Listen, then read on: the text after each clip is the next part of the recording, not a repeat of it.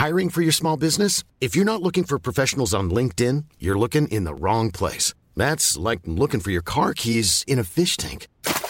LinkedIn helps you hire professionals you can't find anywhere else, even those who aren't actively searching for a new job but might be open to the perfect role. In a given month, over 70% of LinkedIn users don't even visit other leading job sites. So start looking in the right place. With LinkedIn, you can hire professionals like a professional. Post your free job on linkedin.com/people slash people today. Yo, deuxième et dernier épisode de ce Entre mecs avec Freddy Panayotis et Aurélien. Euh, si tu as envie que je réinvite dans Entre mecs ou peut-être même dans Tartine de vie euh, des bandes de potes, euh, j'ai l'impression que c'est euh, une bonne occasion et un bon contexte pour voir des gens qui se connaissent très bien se raconter des choses qui ne se sont pas forcément dit dans la vie privée. Donc n'hésite pas à me dire en commentaire. Bonne vidéo. Mec, entre mecs, entre mecs, entre mecs, entre mecs, entre mecs, entre mecs, entre mecs, entre mecs, entre mecs, entre mecs, entre mecs, entre mecs, entre mecs, entre mecs, entre mecs, entre Et d'un seul coup, j'ai un bout de ma table qui est devenu violet. Euh, je veux dire, ce mec se tape évidemment des meufs à côté. Alors, en tout cas, c'était une humiliation folle. Tu m'étonnes. La, virilité. Yeah La virilité Euh, Moi, quand j'étais petit et que je pleurais, mon grand-père, il me disait Eh, Aurélie T'appelles Aurélie? Ouais. Ah, genre Il tu me disait C'est pleures les filles qui pleurent. Waouh, c'est vrai? Non, mais quand t'es petit, tu te dis Oh, le bâtard. Je me disais pas, Eh, mec, euh, il Ouais. faut déconstruire. Je lui ai pas dit ça à mon grand-père. Sais C'est pas. c'est trop compliqué en fait. Quand, à cet âge-là, de tout déconstruire chez eux, c'est pas Ouais. possible. Non, mais C'était il y même a moi, deux semaines, hein, moi, deux semaines. Ah, Pour toi moi et Ah pour oui. lui, on est Ok. lui trop Ouais. vieux, moi trop jeune, personne Ok. pouvait déconstruire. Et, et maintenant, Moi, je fois- pouvais déconstruire des Lego. Et du Ah, coup, ouais. tu sens que ça t'a vraiment bloqué à pleurer après ou tu t'en fous Bah j'imagine que quand oui bah quand t'es gamin, il y a un délire de faut pas t'es pas censé pleurer, t'es pas censé nanani nanana. Je sais que j'avais un petit bracelet rose aussi, mais c'était romantique parce que j'étais amoureux d'une meuf en CM2 et elle me l'avait donné et du coup je l'ai gardé le plus longtemps possible. Et sauf que je suis arrivé en sixième, je l'avais et je me disais c'est chaud. Et pareil, je kiffais les mangas, mais pas forcément les mangas les plus violents. Et t'as peur quand t'es jeune et au collège, tu vois, je kiffais Ranma Ouais. 1,5. Et les gens ils disaient les vrais mangas c'est Dragon Ball Z parce qu'ils se battent et tout. Et Ranma Ok. 1,5 c'est pour les filles quoi, tu vois. Et du coup tu te disais non, mais en même temps tu disais surtout pas que tu regardais Ranma 1,5. Au-delà de ça, c'était même pour les enfants au collège. Moi, à mon époque, si tu disais que tu regardais des mangas, t'étais un gamin. Et en plus, Ah, si t'étais ouais. pas les mangas violents, alors là, alors là, Ouais, oui, si c'était pas Catalogué, total. T'étais une gamine, quoi. catalogué total, quoi. Ouais. Et- Vous savez, vous êtes viril Ça fait C'est pas cette phrase, non. Ça- Non, mais ça me C'est fait toujours déjà la question rire. de... Je, suis, je, je me pose tellement pas la question. Ouais, c'est ça, en fait. Je trouve que c'est tellement ça, des ouais, capteurs que l'ancienne génération se posait et que Mm. nous on se pose plus du tout. Nous, au contraire, l'ancienne génération elle se disait pas est-ce que là je suis heureux? Et je pense que c'était ça aussi un de leurs Mm. soucis. Ils disaient est-ce que là je suis viril? Est-ce que je suis un bonhomme de famille? Mm. Aujourd'hui, nous on se dit plus ça, mais par contre on se dit est-ce que je suis heureux quasiment tous les jours? Est-ce que là je suis bien? Est-ce que quand je le fais, je le sens? Est-ce que ça c'est des questions que mon père ou mon grand-père ils se posaient pas. hein. Moi ils disaient ma famille elle est nourrie, ils ont regardé plutôt bien. On va nickel, hein, les petites crocs. Et, euh, et, et c'est ça. Je me pose jamais la question à savoir est-ce que je suis viril, est-ce que je suis pas Mm. viril. Quand tu que, sortais euh, ton petit, ton petit chien euh, en cité, Ah oui, bah ça c'est vrai. pas viril. Bah c'est vrai. Mais c'est le regard des autres, quoi. Comme quoi, mais c'est toujours le regard des autres. Tu vois, euh, dans ma famille, il y avait un- il y avait un Yorkshire, j'étais obligé de le sortir parfois. et, euh, C'était pas votre chien, il, y avait un Yorkshire, il était là, il fallait le sortir parfois, quoi. Et je- quand je devais le sortir, effectivement, euh, j'avais honte. de Ouais, fou. ouais, ouais, ouais. Je sortais un, Yorkshire, et d'un coup, si on te voyait avec un Yorkshire, c'était compliqué, Mm. tu vois, il y a un truc de pardon? Mais parce que Mais, c'était euh, parce que c'était où? C'était dans Paris? Non, non, non, c'était euh, c'était en cité. C'était en Ah, cité, en, c'était en banlieue, tu vois. Et forcément, euh, il y a un truc de t'assumes pas, quoi. Tu cité vois, t'as envie de dire. T'as envie de dire, ouais, mais ce chien, en fait, il juste. T'as envie de dire, non, mais il m'appartient pas. Ouais, ouais. Je suis payé pour le faire. Non, mais je bicrave aussi à côté, mais les gars. ils- Eh, frère. Eh, mais c'est dans le chien que je mets la... Et là, tu sens, il cachait la coque dans le cul du chien. Il est rempli de cannes. prouver. Je vois un en j'ouvrais. fait. Ouais, c'est ça. C'est ma mule. J'ouvrais son ventre et je disais, elle est plus là On va trouver. Je vais le À chaque fois, il rachetait un chien, c'était relou, ça lui coûtait très cher. Pour le coup, ouais, ça me foutait vraiment c'est- c'est-à-dire que ça, ça prenait tellement de place qu'à un moment, tu sais, j'étais énervé contre le chien, quoi. Tu Ah dis, ouais, vas-y, vas-y, euh, viens. Oui, Cache-toi sous la voiture quand il y a quelqu'un, pourquoi tu comprends pas Ouais, t'as presque envie de dire c'est pas à moi, tu vois. c'est- j'ai- Tu ouais. l'itinéraire des fois Mais parce que, mais parce que tu, tu sais qu'effectivement, selon les gens que tu rencontres, tu peux très vite, d'un coup, être. Avoir une image, ouais, c'est Ouais, ça. cataloguer un truc, totalement être euh, C'est ça qui te fait peur quand t'es décrédibilisé, décrédibilisé, quoi, truc, tu vois. quoi. C'est exactement la même chose. Je pense qu'il y a encore des gens autour de nous, lorsqu'ils rencontrent euh, certaines personnes, ils sont différents qu'avec d'autres. Ouais. Ceux qui sont virils et qui ont un peu de pouvoir, euh, bah, je pense qu'ils se transforment un peu et ils sont un peu plus virils, quoi, tu Mm. vois. Première fois que je venais à Paris en RER, je me souviens que dans le euh, train, dans le RER et dans le métro, après, je me disais, euh, croise pas les gens. Ouais, c'est Ah ça, oui, c'est le rapport à croiser les gens. Moi, je le, je comment tu je- croises je le la fais. Depuis tout je petit, je croise les gens comme ça. Ouais. Et je me disais, soit. Tu sais, je faisais moi-même un mansplaining de il faut, quoi. Montre un peu tes coucous. C'est vrai. Fou, quoi. Non, c'était horrible. Et hein. ça, vous y pensez encore? Je m'en bats les Non, non, non, non, je le Jamais. fais. Ouais, Il va encore faire un tour de magie là dans ça. Stop ouais, bah, la première, du coup. Hop. Le mec a dit stop. Ah, c'est un tour de putain, magie, après. donc là c'est. Waouh Les papas. Toi, Pana, tu parles pas mal de ton père dans ton spectacle Bah, tu te calmes tout de suite. Parce que je suis venu, je suis venu au spectacle. En écrivant le spectacle, je, je croyais que ça allait réussir à me libérer de, de mon père. Hmm. C'est-à-dire que je pense qu'il faut tuer le père. Surtout quand t'es un homme, il faut toujours tuer le père à un moment. C'est pas moi qui le dis, hein, c'est Freud et un petit peu Nietzsche. En fait, en écrivant le spectacle, je me suis rendu compte que c'est moi en fait. C'est pas mon père. C'est toi qu'il faut tuer. Hmm. Ouais, je pense qu'il faut que je me tue moi-même. Non, mais c'est vrai, c'est c'est la version de moi, c'est ma personnalité supposée. euh. En vrai, est-ce que t'as fait le spectacle aussi en parlant de ton père pour lui passer un message? Ouais. Mais pas en lui disant directement. Ouais. Mais tu le dis d'ailleurs dans ce spectacle, non Quoi? Qu'est-ce qu'il t'a dit? Il m'a dit, euh, quand je suis revenu de la télé, Tu souris trop? Il m'a dit Tu regardes trop dans le vide en plateau, t'as l'air d'un imbécile, c'est dommage. Ouais. Alors qu'il attendait Ah, un ouais. je suis fier de toi. Ensuite, il fait un spectacle pour qu'il dise la même chose, et là, il a dit quoi? T'as t'as l'air plus petit sur scène. Mais non. Non, non, non, il est venu me voir en spectacle et il a pas trop rigolé pendant le spectacle. Mais t'en parles dans le spectacle de ça Ma non daronne- non. Ah, ok. Ma daronne, elle était méta. morte de rire, elle répétait toutes mes phrases comme toutes les daronnes font. C'est sur scène, disait là, il est sur le tabouret, c'est sur le tabouret. et elle regardait les gens comme ça. C'est pour ça que mon père a pas aimé. Et, non, je sais pas, et, et à la fin, elle est venue me voir et. euh, et il y avait une ouvreuse qui était là et elle a dit Ah, vous êtes les parents et tout, et vous avez apprécié. Euh, C'était la première fois que vous vous voyez sur scène. Il a dit Ouais. Elle a dit Vous avez apprécié Il a dit Ouais. Elle a dit Vous êtes fier Il a fait Pas spécialement. Elle a fait Bon, bah, je vous laisse. Elle est partie comme ça. Et ma mère, elle est allée aux toilettes et dans mon oreille, elle m'a dit C'était bien. Donc, euh, quand même cool. Et ton père, depuis, t'en as reparlé? Peu. Du spectacle? Mais c'est un délire quand même. hein. Mais il y a un truc de compétition Genre, euh, tu fais mieux des trucs qu'il a pas fait, du coup ça le saoule La, la psychologie dit que le père est souvent en compétition avec son fils Ouais. à partir du moment où il commence à tuer le père parce que du coup il- il- en fait il tue pas l'homme il tue le père donc ça, tu deviens un humain un face à un humain et du coup il y a une compétition un peu malsaine qui peut arriver mais il y a ça aussi dans des fratries et il peut y avoir ça aussi avec euh, les, les mères non mais des fois les mères elles sont euh, il y a- on connaît tous une amie qui dit ma mère elle est jalouse quand j'ai un copain quand tu vois il y a tous Hmm. il y a de la compétition partout dans les familles en fait. C'est ça qui est un peu c'est bizarre et qu'on n'assume pas en fait. C'est très bizarre par exemple de dire ouais je pense qu'il y a une compète parce que d'un seul coup tu passes pour un mec qui pense que son daron alors que ça se trouve non. Mais c'est c'est très, c'est très particulier. Mais je, je, je sais qu'il nous aime mais je, je pense qu'il y a aucun moyen qu'il le montre. Ouais, c'est C'est-à-dire les darons, les darons toutes, ouais, donc Ouais. toutes, toutes les preuves d'amour que je peux lui apporter, il va juste les bloquer. Donc ça veut dire que maintenant j'ai compris que plus il, est, il nous heurte quand on lui dit quelque chose, plus ça l'a touché en fait. Donc c'est juste une nouvelle manière de lire cet individu. Normalement un père tu lui montres un dessin, il te dit c'est bien mon fils et tout. Euh, Lui, euh, ça a il y a jamais eu de ça, tu vois. Ça a toujours été euh, genre la, la seule fois où il m'a écrit un mot, il m'a dit je suis fier de toi, et il m'a écrit sur un petit bout de papier qu'il a glissé dans mon jean pendant que je dormais et le lendemain à l'école, il avait écrit ça et j'ai lu je suis fier de toi et j'ai cru que c'était une fille de la classe qui me kiffait. Et je me Il avait découpé bizarre, des lettres dans des magazines pour vraiment pas que ça Ouais, je suis allé porter plainte et tout. Non, il avait écrit Je suis fier de toi et genre je savais pas que c'était lui. Et moi pendant une journée j'étais persuadé que c'était une meuf qui m'avait écrit un mot d'amour un peu bizarre. Et comment t'as su que c'était lui Parce que dos il avait écrit papa que j'avais pas lu. Ah ok. voilà. Et donc c'était fou quoi. Et je suis rentré à la maison, j'avais le mot et tout, et il était mal à l'aise. Il, est- il en a, on en a pas parlé. Ah ouais, c'est d'accord. vraiment un vrai, vrai problème. Et tu- Et, Est-ce que tu l'as déjà vu pleurer? Euh, moi je l'ai jamais vu pleurer. Mm. Mais j'ai- j'ai- on a, il y a un truc souvent qu'on fait dans notre euh, famille. Quand on a commencé à être un peu plus euh, fort face à lui, parce qu'il est très charismatique, vous avez tous les deux rencontré mon daron, Ouais. il est très euh, imposant. Moi je l'ai vu à la télé. donc. Et euh, d'un seul coup, quand, quand il- on, a- on arrivait à être un peu plus face à lui, Mm. Et ben on avait ce malin plaisir à le mettre euh, face au mur en fait.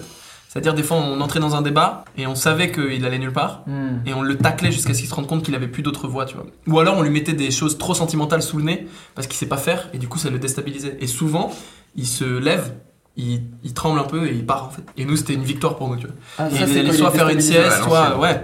Pas, pas le euh, pleurer, c'est mort. quoi. Ouais, et un jour, un de mes frères allait euh, dans le garage et il était là euh, avec les larmes aux yeux, quoi.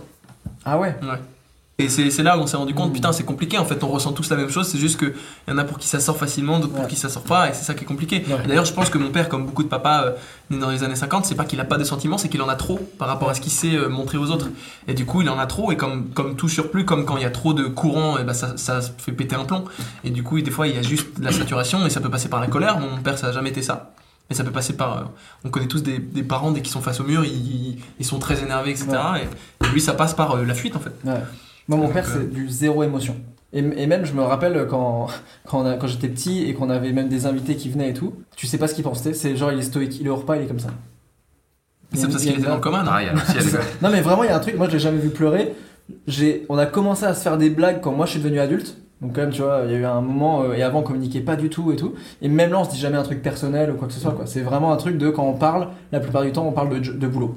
Et il a eu un espèce de, moment de, au, au moment du divorce de mes parents, il y a genre 7-8 ans, il a eu un espèce de truc de ok, j'ai vraiment chié. Comment je, comment je, qu'est-ce qui va pas dans ma vie? Et genre, il a quitté son job, il s'est mis à faire de la méditation, il est parti euh, dans des trucs pendant 15 jours de méditation. euh, où tu parles pas, etc.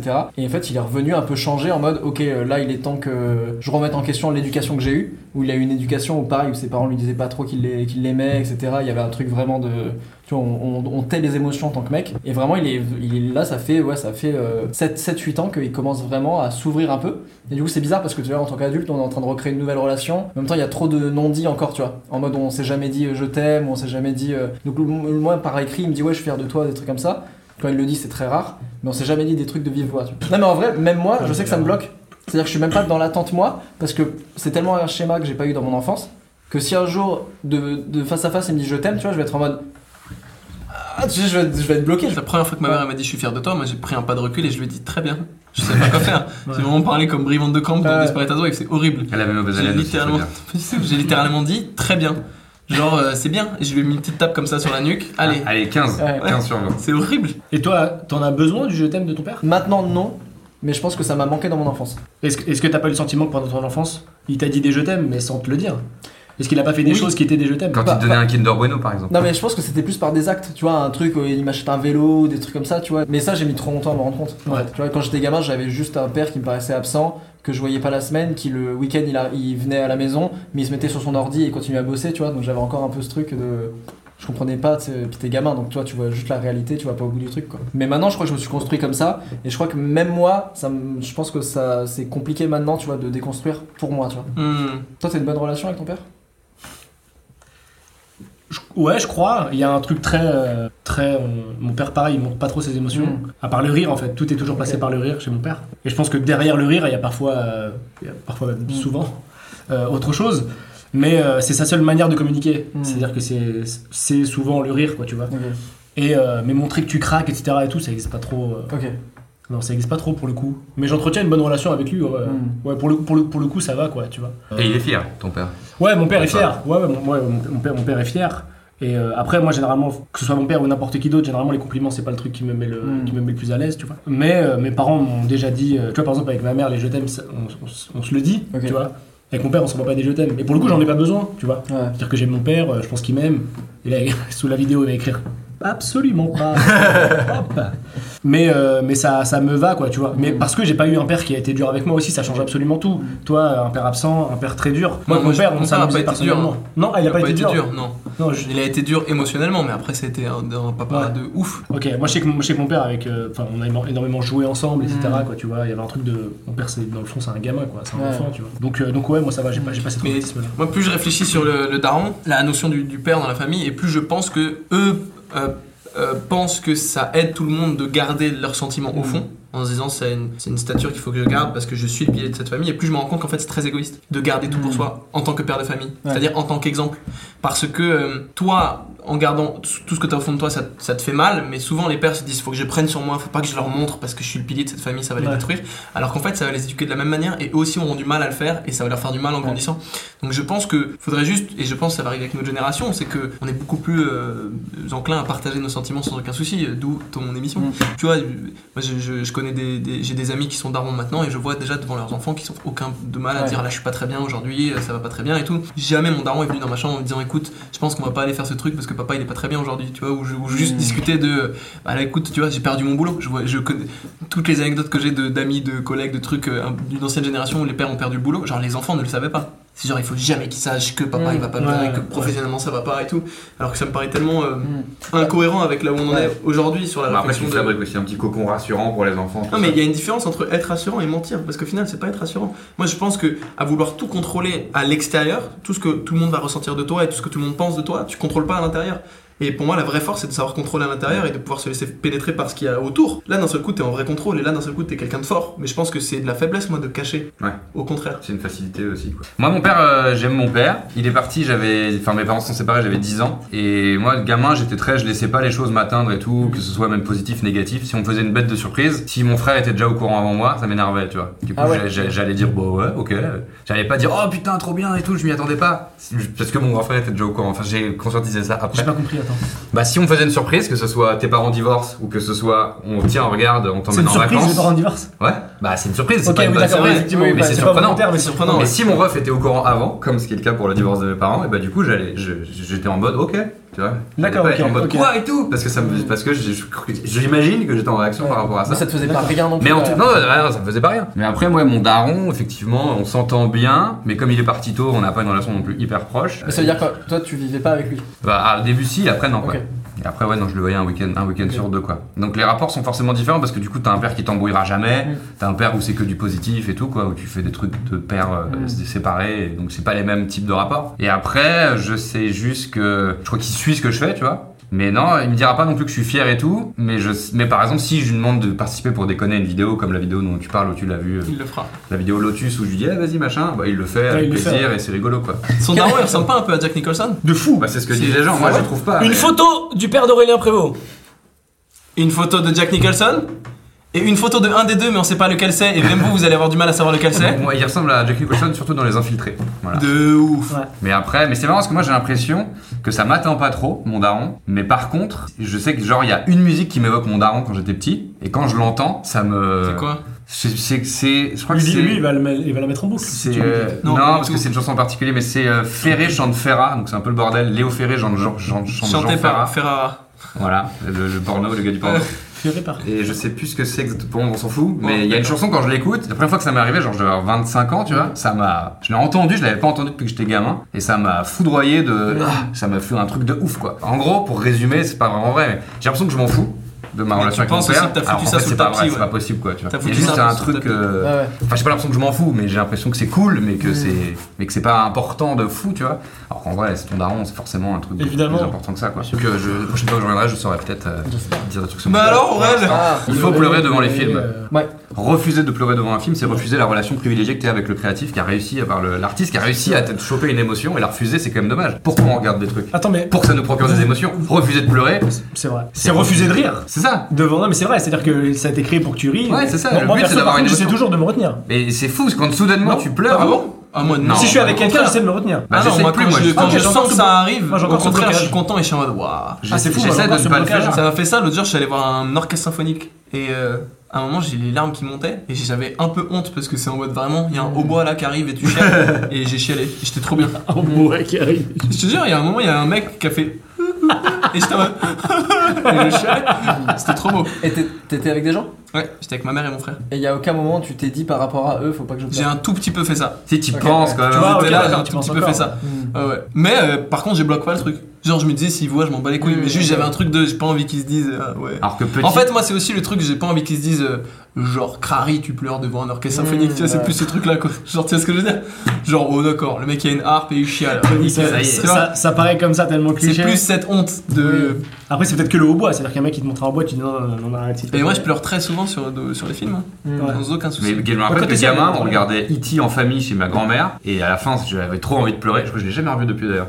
Et je me retenais de fou, quoi, de pleurer à la fin. Je me disais, Ah c'est ouais. un film, c'est un film, c'est un film. Ouais, c'était la honte, tu vois. Mm. J'avais plein de grands cousins, la famille, les machins et Ah tout. ouais. C'était mort. Je vais avoir 7 ans, tu vois, 8 ans, je sais plus. Et je me rappelle très bien, ça m'a marqué. Je me retenais de pleurer en me disant, c'est un film, ça n'existe pas, c'est un film. Comme tu peux te dire devant un film d'horreur pour pas avoir peur. Là. Alors que devant une comédie, on se, on se dit pas non, ris pas parce que. Non, mais parce que c'est pas honteux de rire. Ouais. C'est pas, enfin, ça n'a pas été marketé en tant Mm. que honte chez les hommes. ouais. Parce que Et après, moi j'aime bien aussi désacraliser le- les, les pleurs, parce que des fois t'as des gens qui pleurent beaucoup, Ouais. et du coup si t'as une vraie conversation avec eux, un peu machin, bah ils vont se mettre à pleurer, et je trouve que des fois le problème de ça c'est que ça stoppe la conversation. Tu sais, genre tu Mm. parles avec une meuf, ou enfin Ouais. du coup là c'est réducteur, mais c'est surtout des conversations intenses que j'ai pu avoir avec des meufs, Ouais, ouais, on et fait. la meuf pleure, et soudainement c'est genre ça annule tout, tu sais. Ok. Genre, ah, T'arrêtes de la tout, alors que t'étais en train d'avoir une, une discussion constructive. Donc je trouve ça intéressant aussi, et puis même de libérer les gens, qui Ouais. puissent savoir qu'ils peuvent pleurer, ça veut pas dire soudainement, enfin à moins que si la technique c'était pour t'attendrir et que ça mette fin à l'embrouille ou à la conversation. Hmm. C'est pas forcément embrouille ou juste conversation. Ouais. Et je sais que ça m'arrivait de pousser, de continuer des conversations. Et des fois, tu te dis, je suis vraiment un fils de pute, je suis en train de parler, l'autre en face Mm. pleure de ouf. Et on dirait que je m'en bats les couilles. Mais oui, parce qu'en vrai, c'est pas, c'est une, tu- c'est une émotion que tu montres. Bien sûr, Mais ouais. c'est pas un signal que tu veux donner. Ouais. C'est quelque chose qui vient et c'est, tu dois pas soudainement, ça ne doit pas prendre le dessus sur tout, quoi. C'est- enfin, Il y a en tout cas une, une explication euh, scientifique aux pleurs, tu vois. Forcément, tu vois. Mais euh, c'est tes émotions qui transpirent ouais. parce que d'un seul coup tes émotions elles ont fait beaucoup de cardio quoi.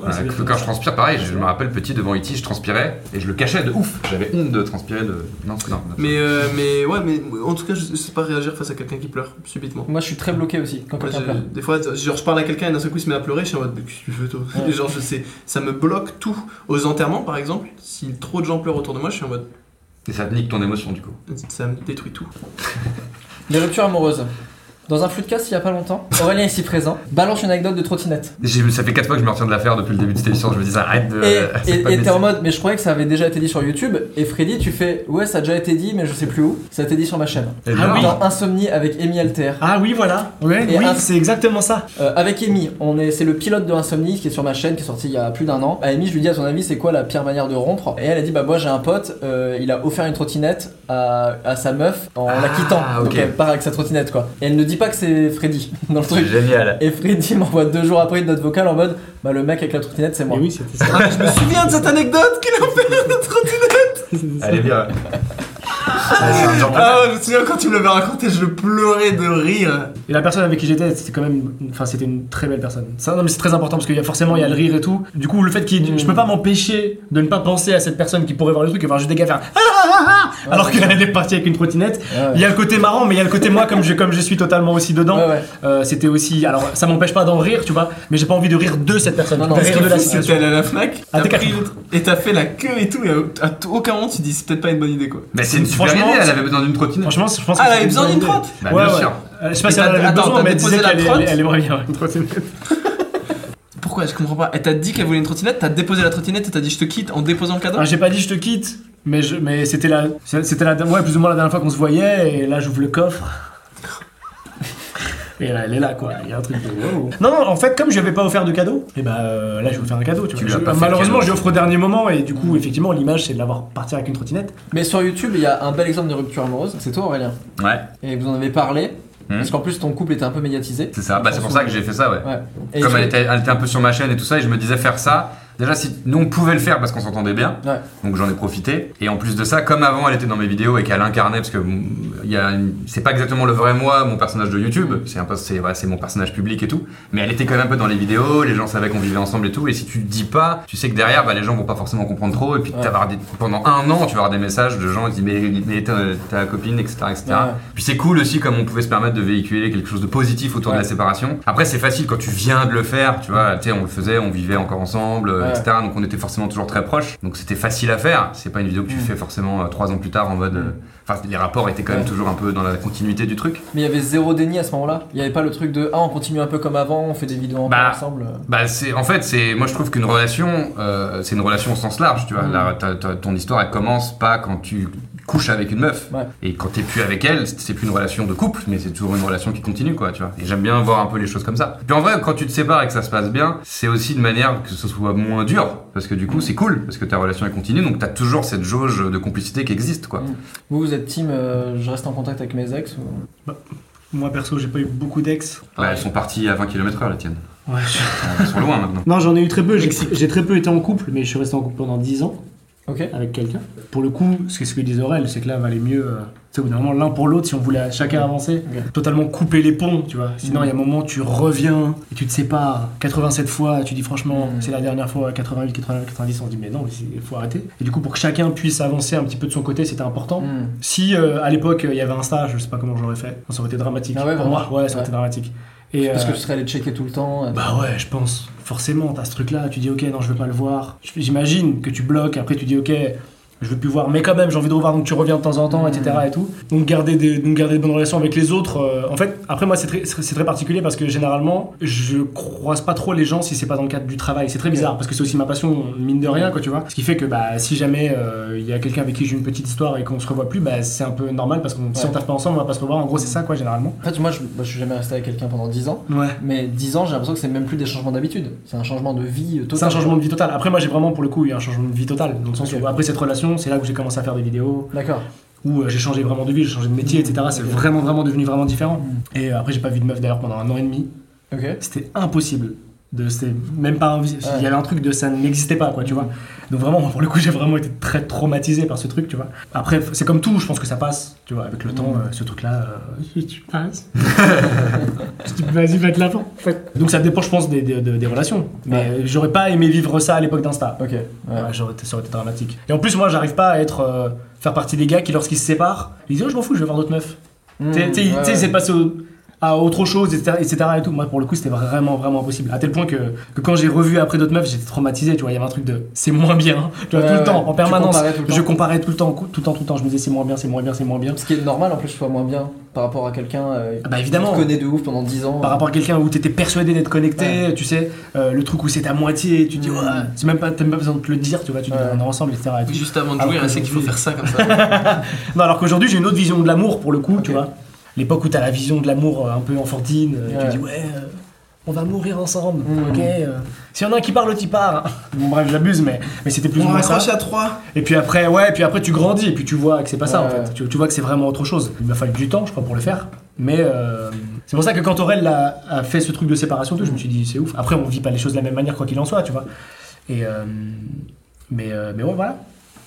Récemment, euh, je le partageais pas au taf jusqu'à précisément hier. Je re-questionnais la normalité que pouvait se faire de son fils en étant gay. Là, je re-questionnais la, la- la normalité que peut se faire de son fils qui performe notre genre. quoi.